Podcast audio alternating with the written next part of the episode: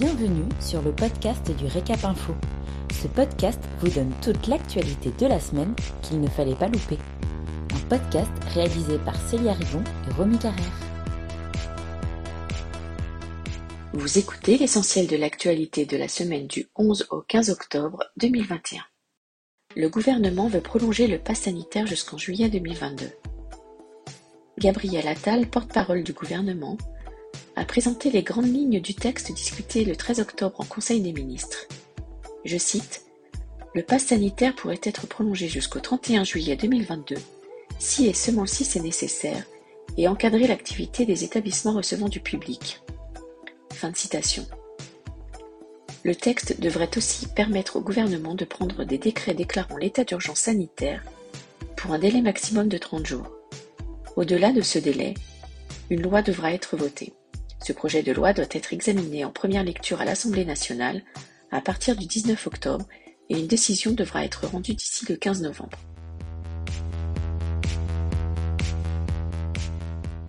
Une belle saison estivale pour les hôteliers français estime Inextenso. Les performances hôtelières enregistrées au mois d'août ont confirmé la progression observée dès le mois de juin, a noté le cabinet Inextenso TCH dans son baromètre de la saison estivale. Le taux d'occupation a atteint 59% en France et le prix moyen, toutes catégories confondues, s'établit à 105 euros, en nette hausse comparée à août 2019. Durant cette saison, les performances et notamment le prix moyen ont été influencés à la hausse en raison de l'écart entre l'offre et la demande, cette dernière ayant été parfois difficile à absorber pour les établissements en manque d'effectifs.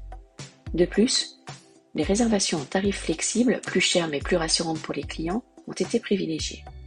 Enfin, les réservations de dernière minute connaissent une forte progression.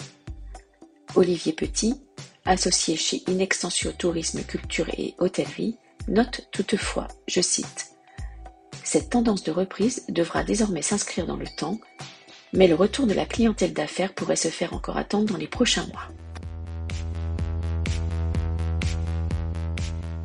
Session de fonds de commerce, comment la crise du Covid impacte-t-elle le marché? La crise sanitaire a paralysé le secteur de CHR et gelé le marché de la cession de fonds.